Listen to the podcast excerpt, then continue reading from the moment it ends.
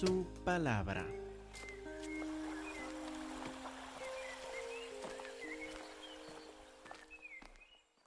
Hermanos, en Lucas capítulo 1, versículo 39, podemos acordarnos que hubo tres personas que se reunieron después de estos eventos tan maravillosos que describe Lucas en el primer capítulo, con la llegada del ángel Gabriel, el anuncio del, ah, del nacimiento de Juan el Bautista. Acuérdense que leímos en versículo 39, en aquellos días, levantándose María, fue deprisa a la montaña, a una ciudad de Judá, y entró en la casa de Zacarías y saludó a Elizabeth. Tres personas, ¿verdad? María, Zacarías y Elizabeth. Pero poco después nos dimos cuenta que había dos personas más. Mientras seguimos leyendo en versículo 41, aconteció que cuando oyó Elizabeth la salutación de María, la criatura saltó en su vientre. Este niño en formación, el profeta ya lleno del Espíritu Santo de Juan el Bautista, la criatura saltó en su vientre. Elizabeth fue llena del Espíritu Santo y exclamó a gran voz, dijo, bendita tú entre las mujeres y bendito el fruto de tu vientre. Ya hay una quinta persona ahí, el Señor Cristo Jesús, ya concebido en el vientre de María. Entonces de tres personas, María, Zacarías y Elizabeth, luego encontramos a dos más, que ni habían nacido todavía, Juan el Bautista y nuestro Señor Cristo Jesús. Sigue, como vimos hace ocho días, a Elizabeth con su alabanza al Señor. Luego María habla en versículo 46, canta ella. Entonces María dijo, engrandece mi alma al Señor y mi espíritu se regocija en Dios mi Salvador. Así que tenemos el bebé Juan, que ni ha nacido todavía, salta de gozo. Elizabeth da gloria a Dios por la visita de María y de Jesús, aunque él no había nacido todavía. Y María también responde en alabanza y Zacarías, Zacarías no dice nada todavía. ¿Qué le pasó a Zacarías? ¿Por qué no celebra con los demás? Pues nos cuenta en versículo 18, ¿se acuerdan? Lucas 1, 18, dijo Zacarías al ángel después del anuncio de que iba a tener un hijo, ¿en qué conoceré esto? Porque yo soy viejo. Mi mujer es de edad avanzada. ¿Cómo vamos a tener un hijo? Respondiendo el ángel le dijo, yo soy Gabriel que estoy delante de Dios, el mismo Gabriel que profetizó o que le dio revelación a Daniel. Yo soy Gabriel que estoy delante de Dios, he sido enviado a hablarte y darte estas buenas nuevas, y ahora quedarás mudo y no podrás hablar hasta el día en que esto se haga, por cuanto no creíste mis palabras, las cuales se cumplirán a su tiempo. Aunque él no cree lo que va a pasar, va a pasar de todas formas. A pesar de su falta de fe, Dios se va a glorificar de todas maneras. Entonces, están todos ellos alabando al Señor. Hasta Juan el Bautista, de seis meses en el vientre, salta en alabanza al Señor, pero Zacarías se queda callado todo este tiempo. Versículo 56, se quedó María con ella como tres meses. Después se volvió a su casa. Y todo este tiempo de alabanza, de dar gloria al Señor, estaba Zacarías callado. Aquí encontramos que este silencio, cuando los demás alaban al Señor, este silencio demuestra, pues, el juicio de Dios. Uno, que es incrédulo. Segundo, que está bajo el juicio de Dios. que es una lección para nosotros también. Cuando estamos con el pueblo de Dios alabándole, ¿es apropiado estar en silencio? Claro que no. Esta es señal de incredulidad o del juicio de Dios. Cuando canta el pueblo alabanzas por el Espíritu Santo al Señor, que claro, todos los creyentes entonces proclamamos las grandezas de nuestro Dios, porque Él es digno de toda adoración y alabanza, ¿verdad? Pues la historia de Zacarías no termina así, gracias a Dios. Él va a tener su tiempo para alabar a Dios. Ahora vamos a concentrar en el versículo 57 para ver el cambio que va a pasar a Zacarías. Versículo 57 de Lucas 1. Cuando a Elizabeth se le cumplió el tiempo de su alumbramiento, dio a luz un hijo. Y cuando oyeron los vecinos y los parientes que Dios había engrandecido para con ella su misericordia, ¿qué hicieron?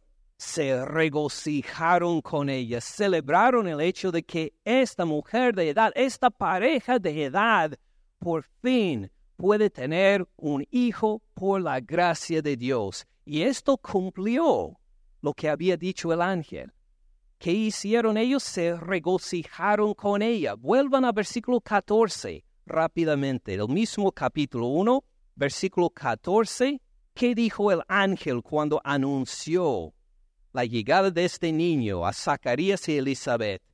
Versículo 14 dice, y tendrás gozo y alegría, y muchos se regocijarán de su nacimiento. Va a ser motivo de gran gozo para todos el nacimiento de este niño, y así pasa en versículo 58. Cuando oyeron los vecinos y los parientes que Dios había engrandecido para con ella su misericordia, se regocijaron con ella. Se cumplió la palabra del Señor, entonces todo pueblo de Dios respondió en regocijo, en gozo. Luego versículo 59.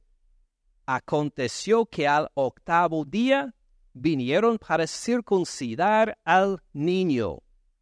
Acuérdense lo que nos habían dicho sobre Zacarías y Elizabeth en versículo 6 ¿Se acuerdan en versículo 6? Ambos eran justos delante de Dios. Andaban irreprensibles en todos los mandamientos y ordenanzas del Señor. Era una pareja obediente.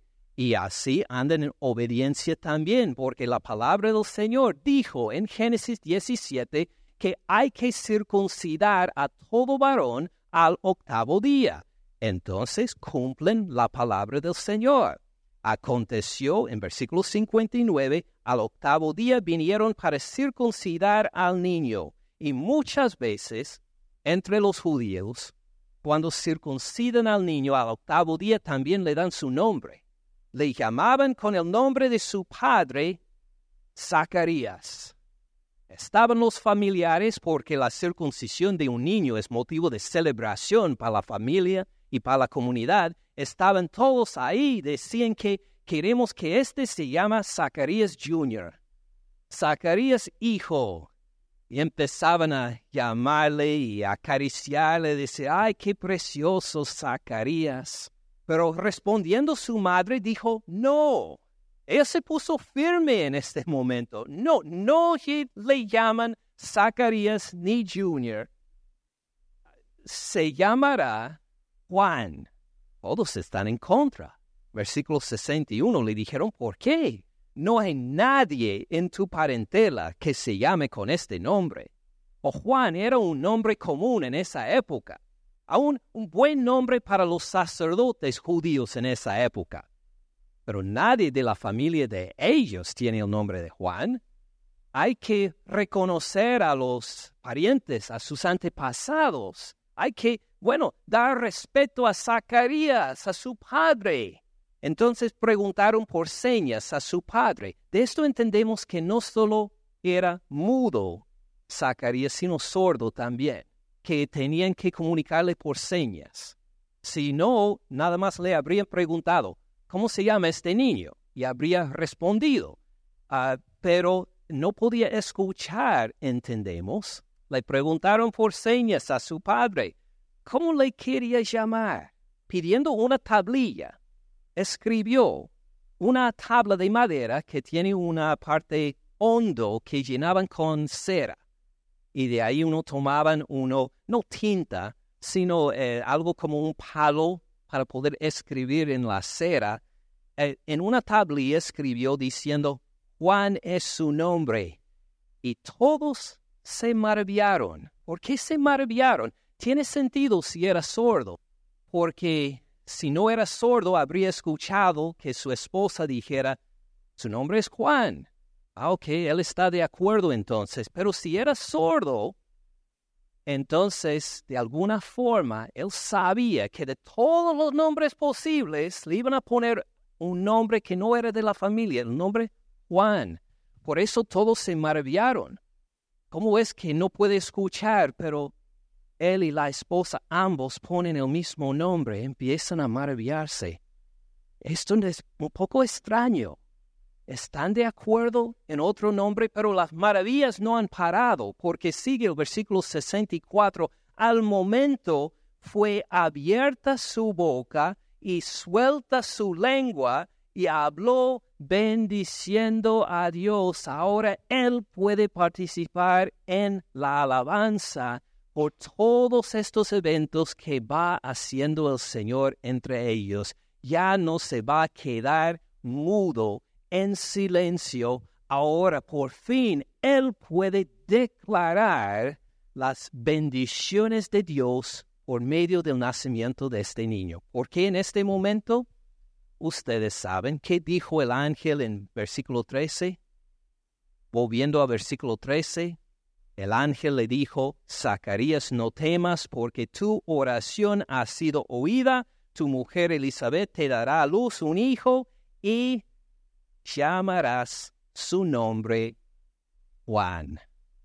Dios le puso el nombre a este niño. ¿Saben que Dios no pone nombres a la gente con frecuencia?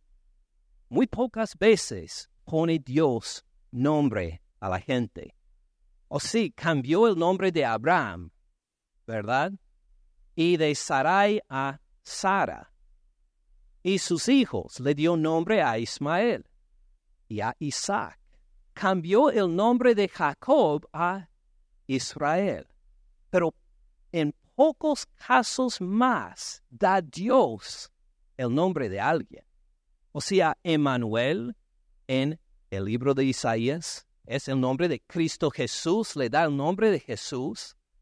Normalmente cuando Dios da el nombre, representa a este niño que va a tener una parte muy importante en el plan de salvación de Dios. Así que cuando Zacarías dice, su nombre es Juan, por una parte es obediencia al a lo que dijo el ángel. Por otra parte, es fe en que Dios tiene un plan especial para este niño. Este nombre no es mi decisión en cierto sentido, este nombre fue dado por Dios. Igual como dio a Abraham su nombre, igual como dio a Isaac su nombre, a Israel su nombre, este niño va a tener una parte especial en el plan de salvación de Dios y la lengua se queda suelta. Ahora puede comunicar. Ahora imagine uno bajo el juicio de Dios, a tal punto que no lo pudo alabar, pudo ahora a demostrar la fe en la revelación de Dios, puede cantar de nuevo, puede alabar al Señor de nuevo. Doy gracias a Dios porque Él no siempre dice que ah, tú no me alabas, te quedas mudo para siempre. De aquí en adelante no puede decir nada. En cambio, aun los que demuestran una falta de fe, o que son débiles en la fe, o que se callan cuando deben alabar al Señor, el Señor todavía les da oportunidad de ejercer la fe y de poder cantar alabanzas al Señor otra vez. Versículo 65 se llenaron de temor todos sus vecinos. Estaban pues maravillados y espantados, Dios está moviendo entre nosotros en este milagro. Y en todas las montañas de Judea se divulgaron todas estas cosas. Fíjense, tres veces repite, repite, todos se llenaron de temor, todos sus vecinos. En todas las montañas de Judea se divulgaron todas estas cosas fue el tema principal en Twitter en esta época, en Instagram. Todos anunciaron, mandaron fotos de Juan el Bautista a todas partes. Este, bueno, ustedes entienden que voy exagerando un poco, pero esto sería la forma de comunicarlo en esa época. Todos sabían de esto. Todos hablaban de esta pareja vieja que no solo tiene un hijo, sino que junto con el nacimiento presentaron estos milagros también. Y este mudo ahora puede hablar y puede cantar alabanzas a Dios. Y en versículo 66 empiezan a reflexionar. Todos los que las oían las guardaban en su corazón. Una cuarta vez. Todos los que las oían las guardaban en su corazón, diciendo, ¿quién pues será este niño? Y la mano del Señor estaba con él. Pero Zacarías no ha terminado de hablar, no ha terminado de bendecir a Dios. Versículo 67 nos dice, Zacarías su padre fue lleno del Espíritu Santo y profetizó, diciendo, bendito el Señor Dios de Israel que ha visitado y redimido a su pueblo.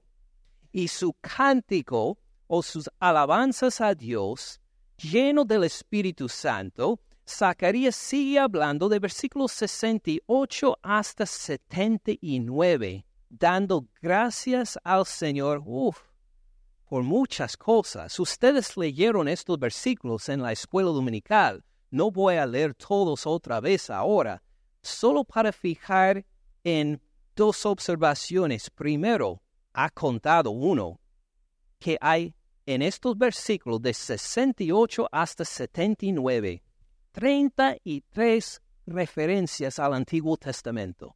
33 referencias, por lo cual Zacarías, con la mente empapada en el Antiguo Testamento, pensando por toda su vida en el pacto de Dios con Abraham y su manifestación en el Mesías, que en estos pocos versículos hace 33 referencias al Antiguo Testamento. Pero nosotros hoy solo queremos ver una frase en detalle. No tenemos tiempo para, los, para las 33 referencias. O vamos a estar hasta el martes.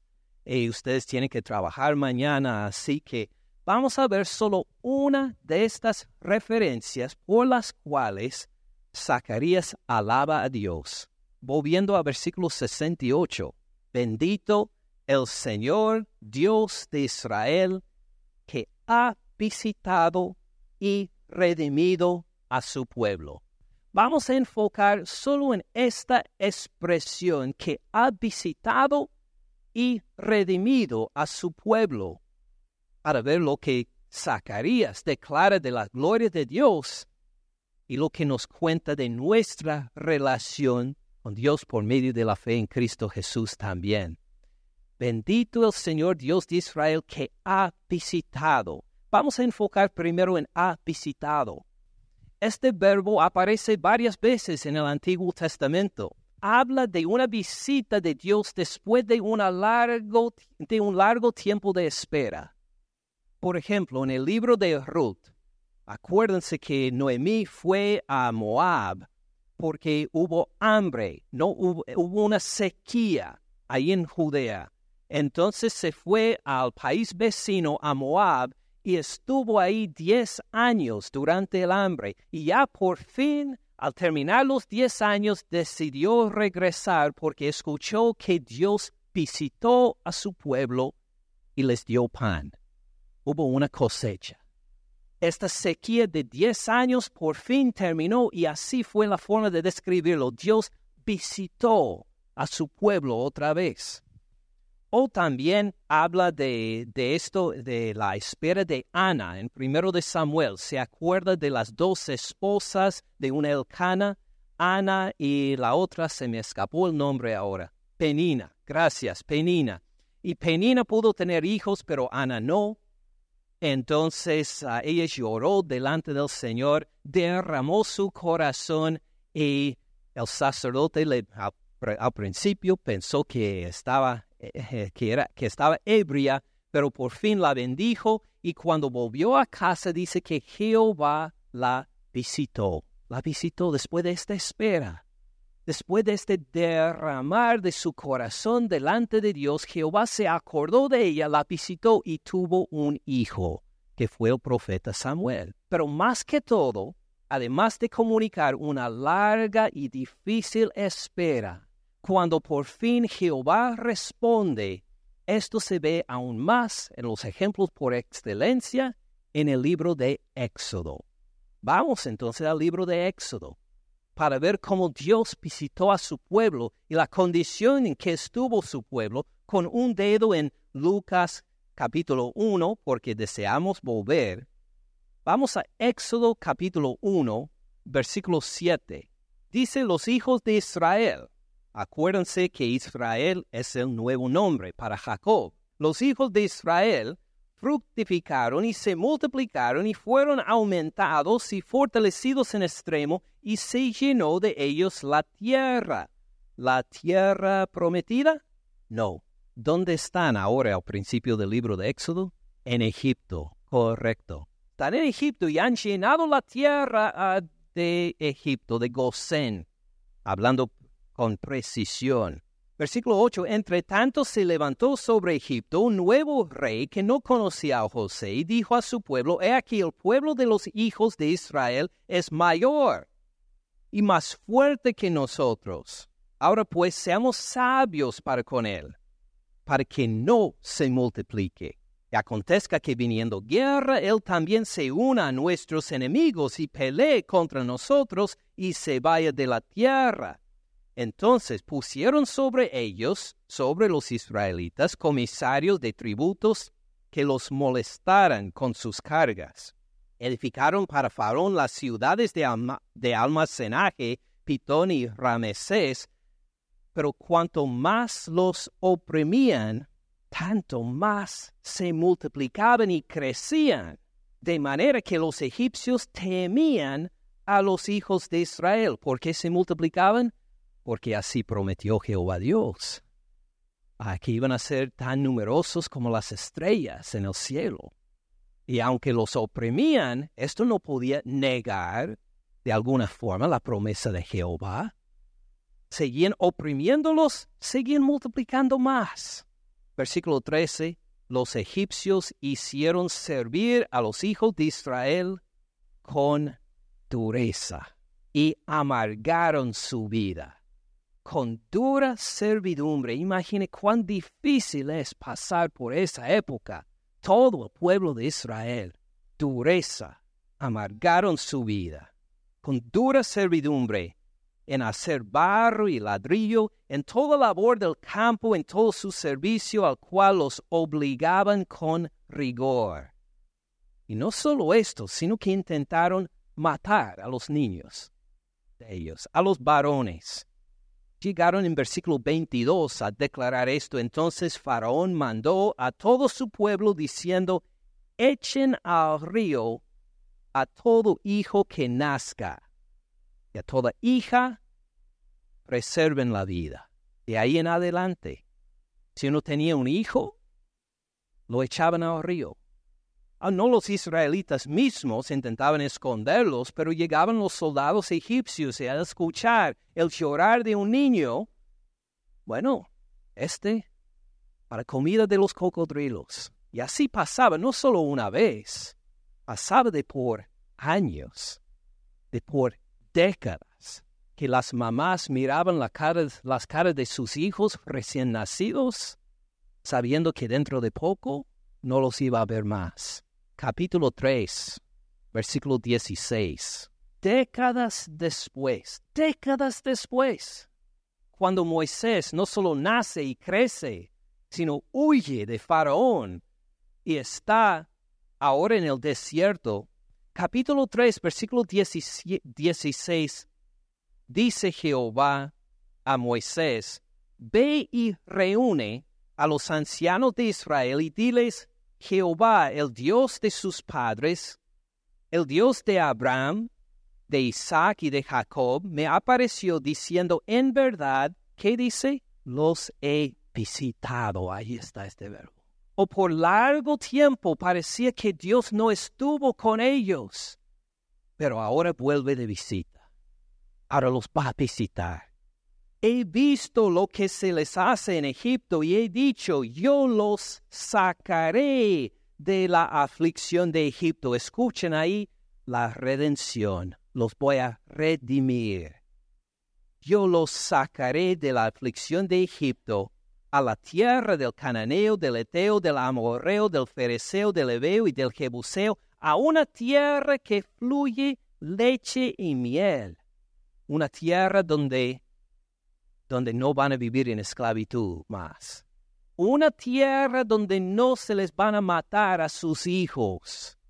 Una tierra que fluye leche y miel. Los he visitado y les voy a redimir. Miren capítulo 4, versículo 31. El último versículo de capítulo 4 de Éxodo. El pueblo cuando escucha estas noticias, ¿cómo reacciona? El pueblo creyó y oyendo que Jehová había visitado, ahí está este verbo otra vez, que Jehová había visitado a los hijos de Israel, que había visto su aflicción, se inclinaron y adoraron. Estas noticias son dignos de ser celebradas. Se postran delante de Jehová Dios y los celebran, engrandecen su nombre, diciendo que Jehová nos ha visitado. Ustedes saben cómo sigue la historia, ¿verdad? Lo vamos a ver rápidamente en Éxodo 14. Éxodo 14, versículo 26. Éxodo 14, 26. Si no han leído los capítulos en medio, léanlos en casa hoy. Se los recomiendo mucho para ver cómo Jehová Dios redimió a su pueblo.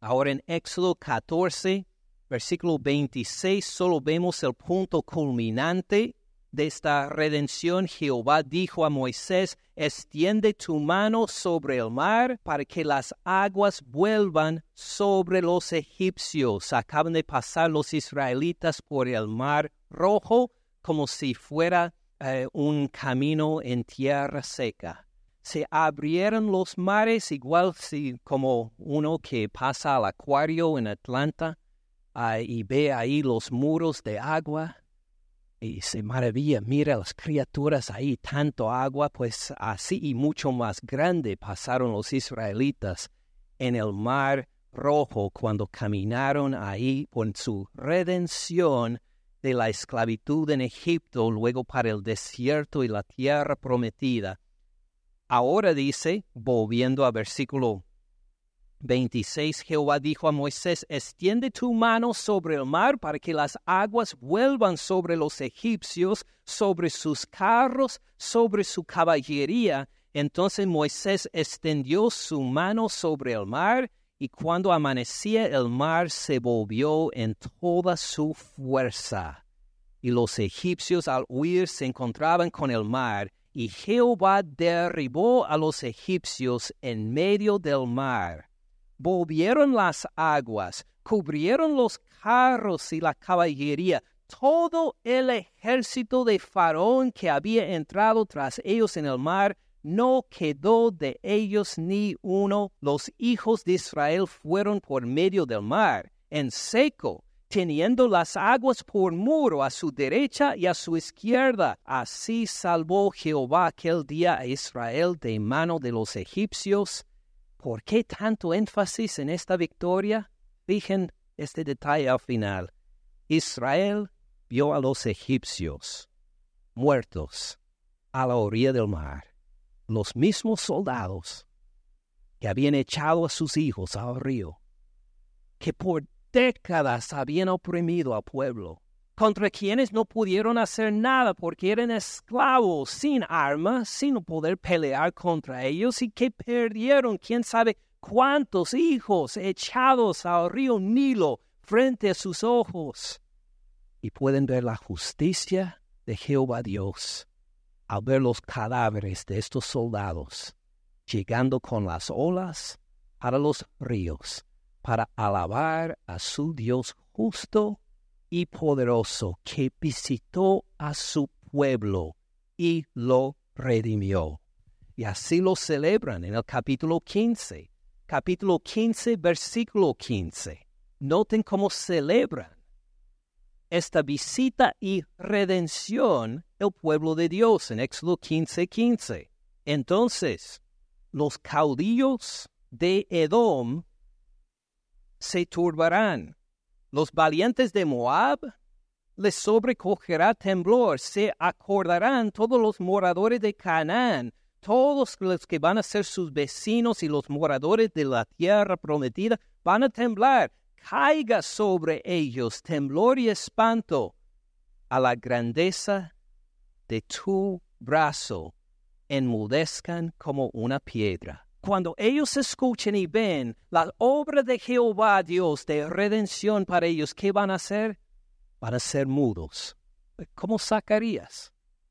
No van a celebrar la obra de Jehová, se van a quedar mudos como piedra delante de las maravillas de Jehová por su pueblo. Enmudezcan como piedra mediados de versículo 16, hasta que haya pasado tu pueblo, oh Jehová, hasta que haya pasado este pueblo que tú rescataste, que tú redimiste. Tú los introducirás y plantarás en el monte de tu heredad. Note que como cambia el tema de la canción, no solo hablando del, de, la, de la pasada victoria de Jehová sobre los egipcios, sino que miren hacia el futuro y celebran en cántico esta victoria futura de Jehová Dios contra sus vecinos y sus enemigos. Tú los introducirás y los plantarás en el monte de tu heredad, en el lugar de tu morada que tú has preparado, oh Jehová, en el santuario que tus manos, oh Jehová, han afirmado. Jehová reinará eternamente y para siempre es un cántico digno de ser repetido porque Jehová Dios reina eternamente. Estos dos verbos, ha visitado, ha redimido. Zacarías se mete en esta reunión de adoradores de hace milenios, hace más de un milenio, se mete entre ellos para alabar al Señor también en Lucas capítulo 1, versículo 68, a tomar estos mismos verbos del libro de Éxodo para repetirlos ahora en adoración y alabanza a Dios. Bendito el Señor Dios de Israel, que ha hecho, que ha visitado. Después de una larga espera, Él llegó y ha redimido a su pueblo, los ha sacado de la esclavitud. La gloria sea a Dios. Y Zacarías lo alaba. ¿Nosotros podríamos alabar a Dios por los mismos verbos? ¿Dios ha visitado a su pueblo pensando en nosotros? ¿Nos ha redimido también? Claro que sí.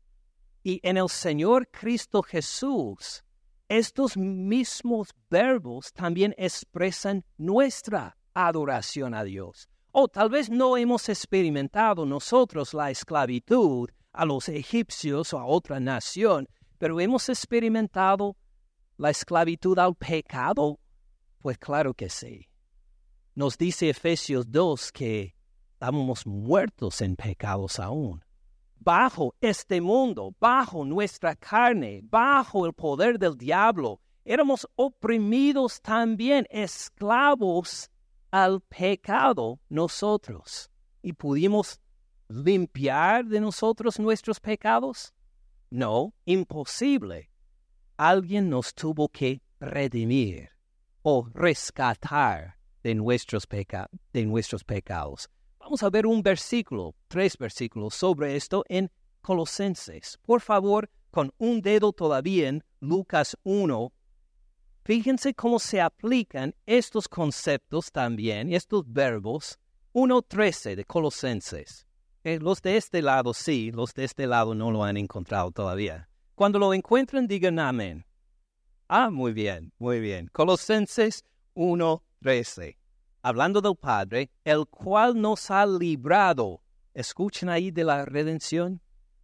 Nos ha librado, nos ha redimido, nos ha sacado de la potestad de las tinieblas.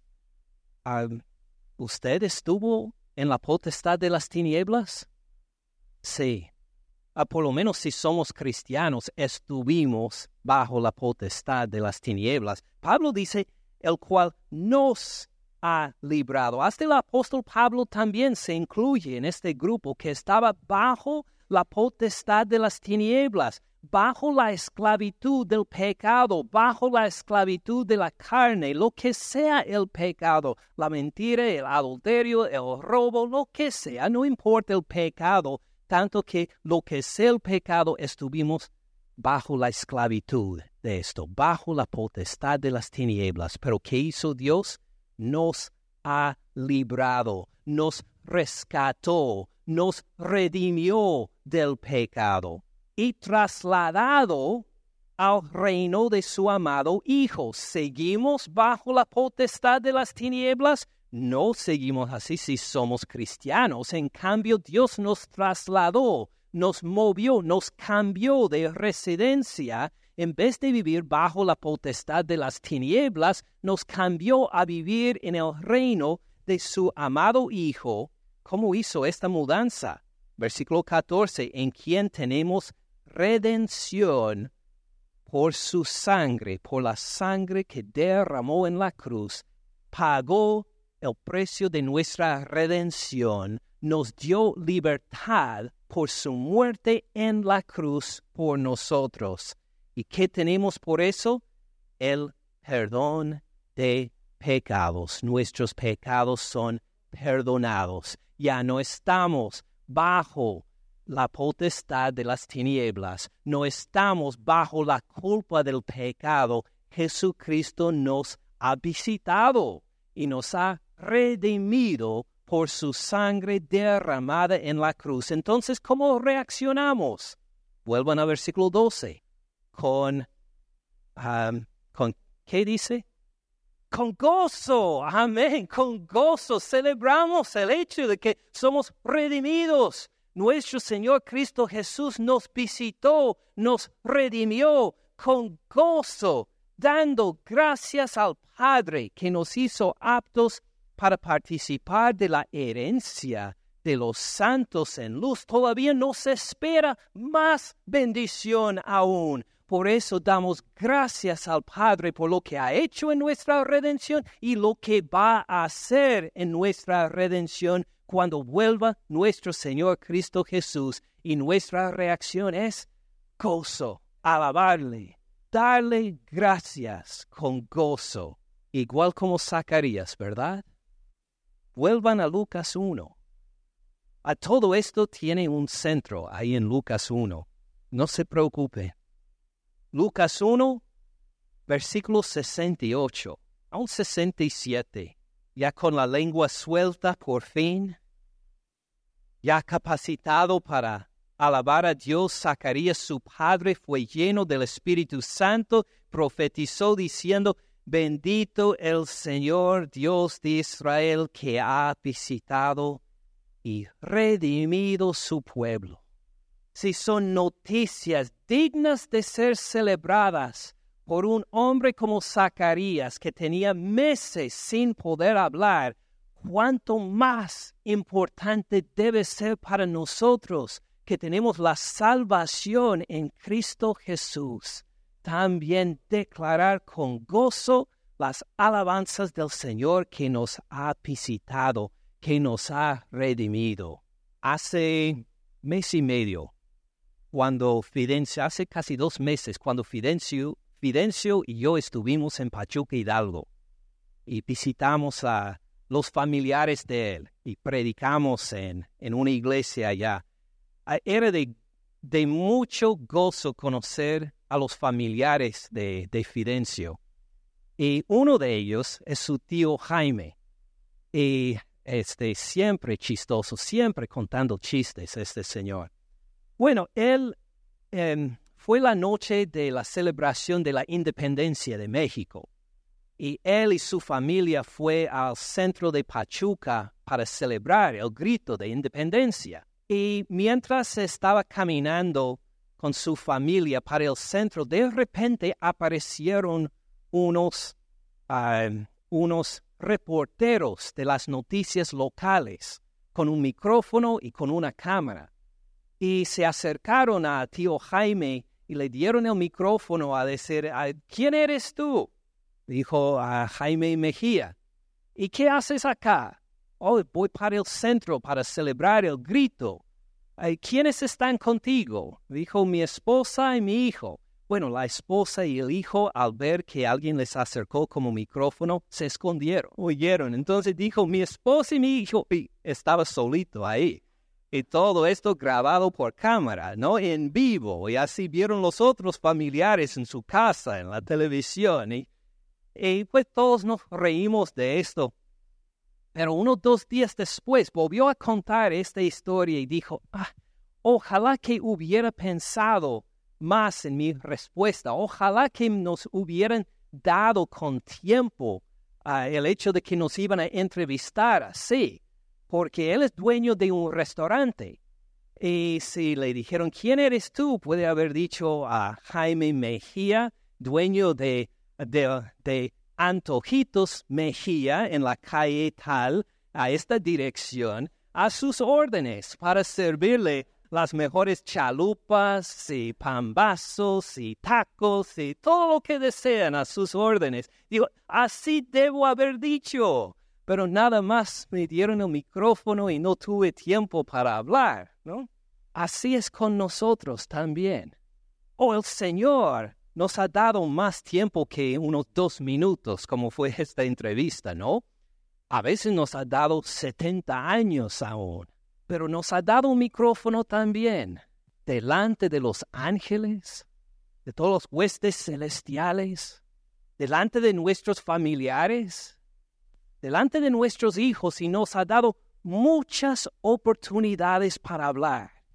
Nos ha dado un micrófono con todos escuchando y poniendo atención desde los cielos a la tierra. ¿Qué vamos a decir? O Zacarías dijo, bendito el Señor Dios de Israel, que ha visitado y redimido su pueblo. Nosotros con mejores noticias aún Dios nos ha visitado, Dios mismo en Cristo Jesús nos ha visitado y nos ha redimido de nuestros pecados, murió en la cruz por nuestra salvación y Dios nos da a uno de nosotros dos, tres, cuatro décadas, a otros siete, ocho décadas y nos da el micrófono con todo este tiempo para decir qué dices. Y no tenemos la excusa de decir, ojalá que me hubieran preparado antes. Hermanos, el micrófono está en nuestra boca. ¿Qué vamos a decir? Gracias por escuchar al pastor Ken en este mensaje. Para más recursos, visite caminandoensupalabra.org.